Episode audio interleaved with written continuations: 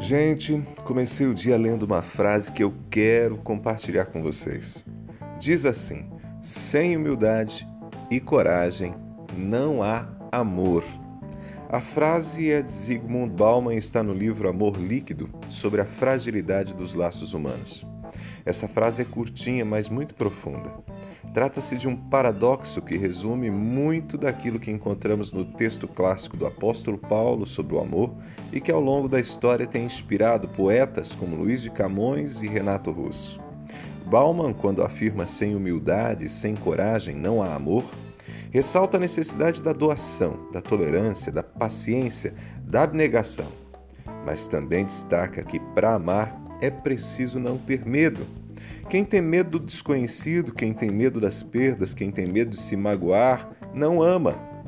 Pense só no que significa ter um filho.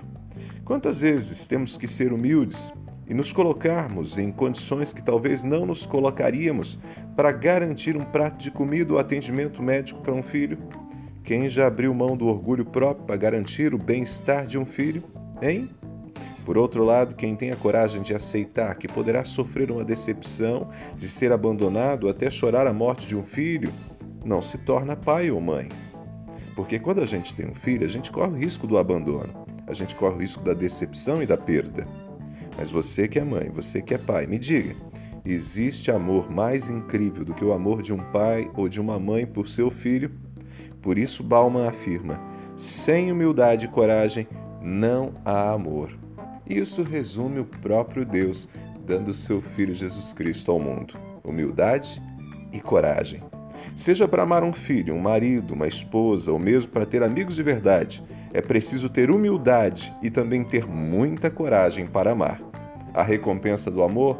Ah, essa é difícil de ser traduzida em palavras. Só os humildes e corajosos que decidiram amar de verdade conhecem o poder do amor.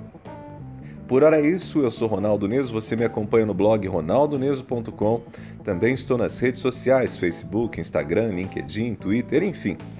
Você me encontra também no Spotify, pode compartilhar essa coluna aqui da Novo Tempo.